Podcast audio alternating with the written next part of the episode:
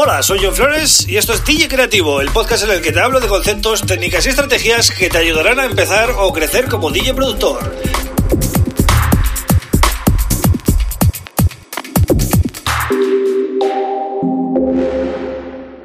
Bienvenido, bienvenida a DJ Creativo. Mi nombre es John Flores y este es el episodio número 94 del podcast.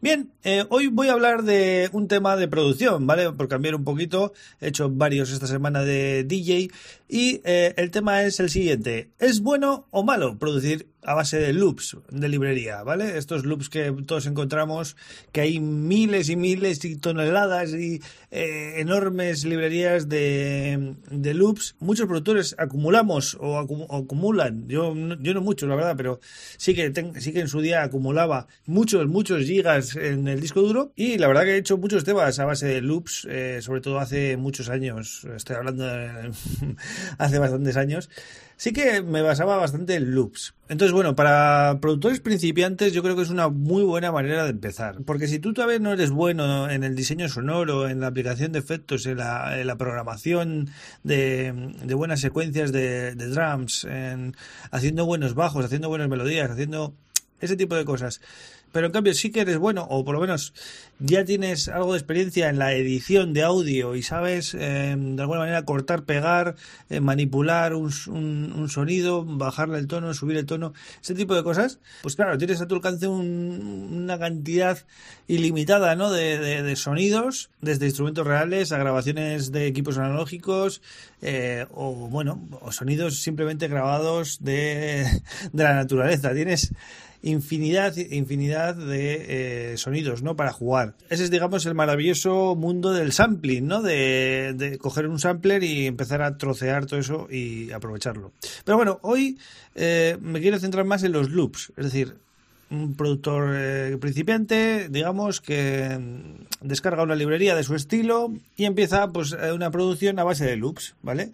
Hay loops de kick, hay loops de percusión, hay loops de bajo, de, todo, ¿no? Ya, ya sabemos esto. Entonces, va construyendo en base a pues lo que le va gustando, lo que va encontrando de librerías variadas y lo que le va gustando lo va metiendo ahí. Bien, es una manera buena de empezar eh, pero tienes que tener experiencia también luego a la hora de disimular y de mm, adaptar ciertas cosas, ¿vale? Ahora vienen las contras de, usar loops. Por eso os digo que hay que ser bueno editando.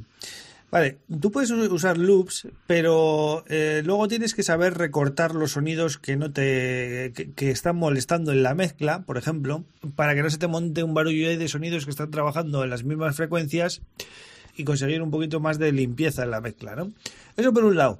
Por otro lado, a medida que vas metiendo loops, cada sonido, cada loop que metas va, va a estar en un tono, ¿vale? Tienes que saber en qué tono está y si no está en el tono en el que estás trabajando el tema en general, tienes que usar un corrector de pitch para subir uno, dos, tres, cuatro semitonos o bajar, ¿no? Y adaptarlo al, al, semitono o a la nota general del tema. Eso es fundamental. Si no, no vas a poder hacer buenas producciones a base de loops, ¿vale? Tenéis que saber esto, editar bien y saber adaptar todo al tono. Con esto ya tienes mucho ganado. Pero luego aparte, el problema de usar loops es que eh, cuando estás en la mezcla no tienes, eh, digamos, acceso a cada sonido. Es decir, tú cuando metes un loop de percusión y en ese loop hay cuatro instrumentos o cinco, esos cuatro instrumentos o cinco ya tienen una mezcla de volumen hecha, ya tienen una compresión, ya tienen un paneo, y todo eso ya viene en el loop. Tú ahí no puedes eh, tocar para nada, ¿no? Entonces, sabiendo eso, tienes que tener mucho cuidado, sobre todo en los drums, en las baterías, ¿vale? Porque es muy fácil meter 3, 4, 5 loops de baterías y hacer un groove que mole, ¿no? De estos en plan tech y tal, así con muchos loops. Pero volvemos a lo mismo, no vas a poder hacer una mezcla mm, como si tuvieras todos los instrumentos por separado y hacer tú el paneo de los instrumentos, hacer tú los retoques de ecualización pertinentes que creas, eh, colocar los sonidos donde, te interese, con la reverb que te interese a ti. Tú piensas esto siempre, cuando estás metiendo un loop de percusión, un top loop o un drum loop de estos que, hay en las librerías, estás metiendo un montón de instrumentos de golpe, eh, cuatro, cinco, seis instrumentos de golpe. Por eso intenta, en el caso de que uses eh, loops de percusión, hay librerías que los separan, es decir, loop solo de kick, loop solo de clap, loop solo de hats. Esto es mucho mejor de cara a la mezcla, ¿vale? Porque al final no estás eh, mezclando un montón de instrumentos en una sola en un solo archivo de audio. Esto te va a ayudar mucho para sacar mejor sonido la mezcla.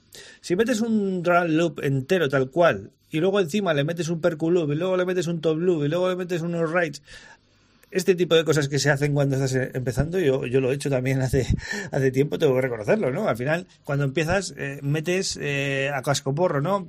Pistas y pistas y venga. al final, pues con los años te vas dando cuenta que esto no funciona así, que, que cada sonido que metes tiene que tener un porqué, tiene que estar bien posicionado la mezcla y tiene que tener la máxima calidad y tiene que aportar algo. Si no, si no aporta nada, pues no se mete. Y de esa manera es como se consiguen buenas mezclas. Entonces, Volvemos a la cuestión inicial. ¿Es bueno o malo producir con loops? Pues a ver, depende del momento en el que estés. Si estás empezando, yo lo veo positivo, porque te va a, vas a aprender mucho de los loops, de cómo están hechas esas partes. Al son stems. Vas a aprender mucho de cómo están esas partes y si practicas vas a poder aprender a programar tú tus propios loops, ¿vale? Esos, esos loops que escuchas de otros, eh, luego practicando los vas a poder hacer tú.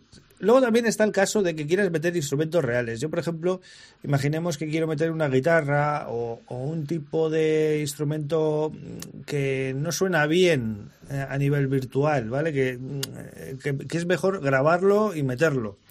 Entonces, claro, los loops ahí son fundamentales y no tienen nada de malo trabajar eh, con loops de audio o con grabaciones, en este caso, de instrumentos que al final están en audio, son loops de audio, ¿no? Pero ya os digo, cuando ya paséis a otro nivel y queráis mejorar vuestra música y queráis hacerlo todo pues eh, enfocado a conseguir mejores mezclas, mejor sonido y un producto mucho más trabajado y mucho más eh, más profesional, digamos, tenéis que evitar los loops, trabajar con instrumentos virtuales, todo lo que podáis.